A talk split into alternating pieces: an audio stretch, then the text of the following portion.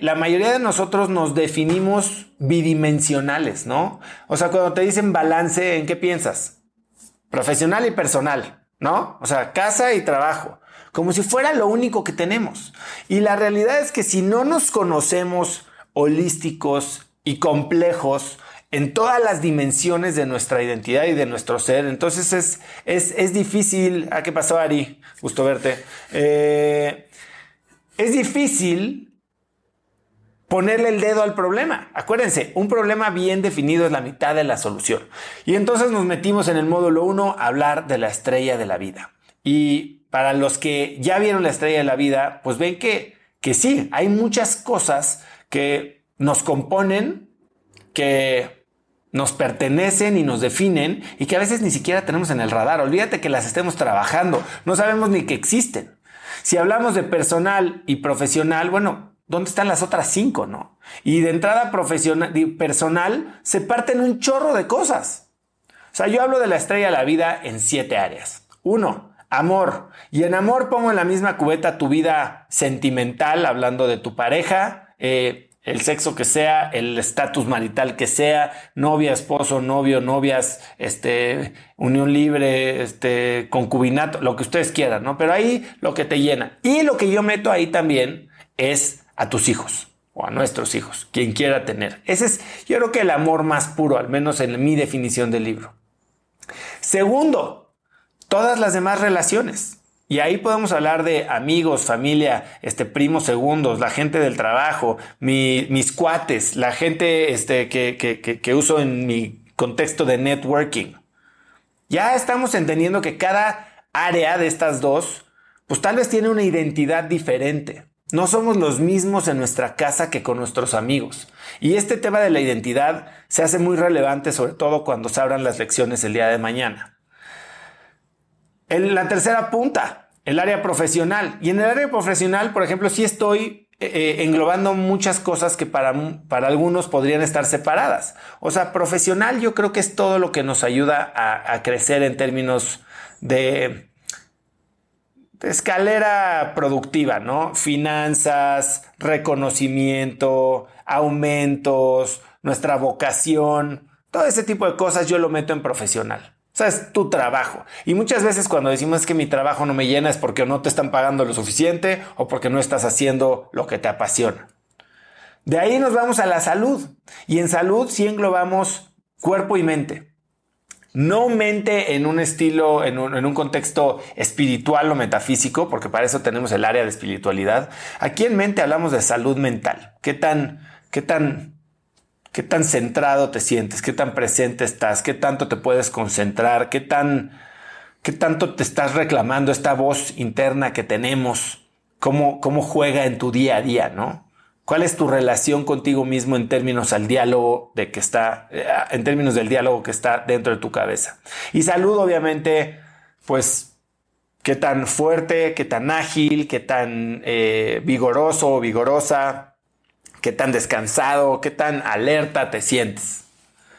De ahí nos vamos al aprendizaje. Y el aprendizaje, a ver, si estamos en Achievers, para mucha gente el aprendizaje ni siquiera es un, un tema del que se preocupan, porque no todos tienen lo que se le llama, y a mí me gusta decirle, esta mentalidad de crecimiento.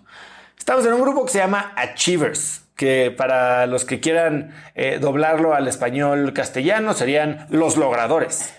¿no? Y si somos los logradores, estamos siempre buscando crecer y siempre buscando aprender y siempre llenarnos de herramientas. Y es parte de nuestra identidad y de lo que nos compone. Por eso yo creo que una de las puntas de las de la estrella de la vida tiene que ser esta, es saciar nuestro, nuestra hambre, nuestro interés, nuestra, nuestra naturaleza de siempre estarnos retando y expandiendo nuestro círculo de competencia.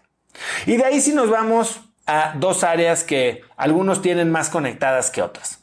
Una, la espiritualidad. Y yo no hablo de espiritualidad como religión. O sea, si no vas a misa, no me importa. Si no tienes un Dios, no me importa. Si, o sea, pero es lo que te conecta con lo demás. Y por más que seas agnóstico, y lo pueden oír en la entrevista que le hice a mi mamá hace algunas semanas, que mi mamá es totalmente atea, pero hay algo que la conecta con el mundo y ella lo sabe.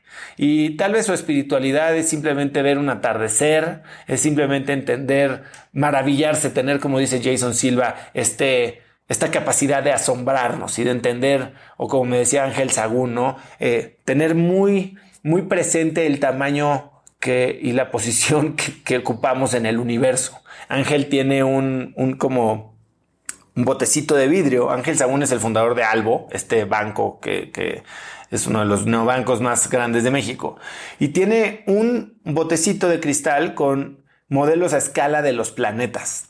Y entonces si puedes tener los planetas en tu botecito, imagínate el tamaño que tienes tú. Entonces, eso para mí es la espiritualidad. Algunos lo, lo algunos lo relacionan con meditación, con campo cuántico, con la energía, con el karma, con estar unidos a los demás, otros con simple gratitud, ¿no? Con, con ayudar, con pertenencia, con, con contribución social. Y por último, viene algo que creo que para muchos achievers pasa desapercibido. Y estamos tan enfrascados en el achievement, en el logro, en la definición tradicional del mundo, que de eso vamos a hablar un poco hoy, que se nos olvida que el logro al, finalmente, al final del día se, se define por, por lo que tú disfrutas.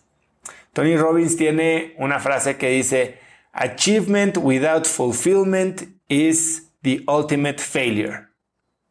O sea, el logro sin la realización es el fracaso último.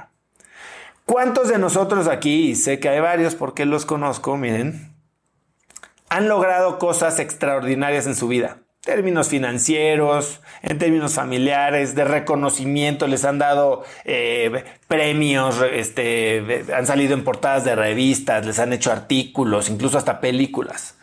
¿Y cuántos de ustedes cuando han logrado ese tipo de cosas voltean y dicen, así como yo en Travolta, ¿no? ¿Qué más? ¿Qué más hay aquí? Porque yo lo he sentido. Yo lo he sentido. O sea, yo he sentido eso de llegar a la cima de la montaña que estás escalando y decir, ¿y aquí qué? ¿Qué, qué iba a encontrar? No siento nada.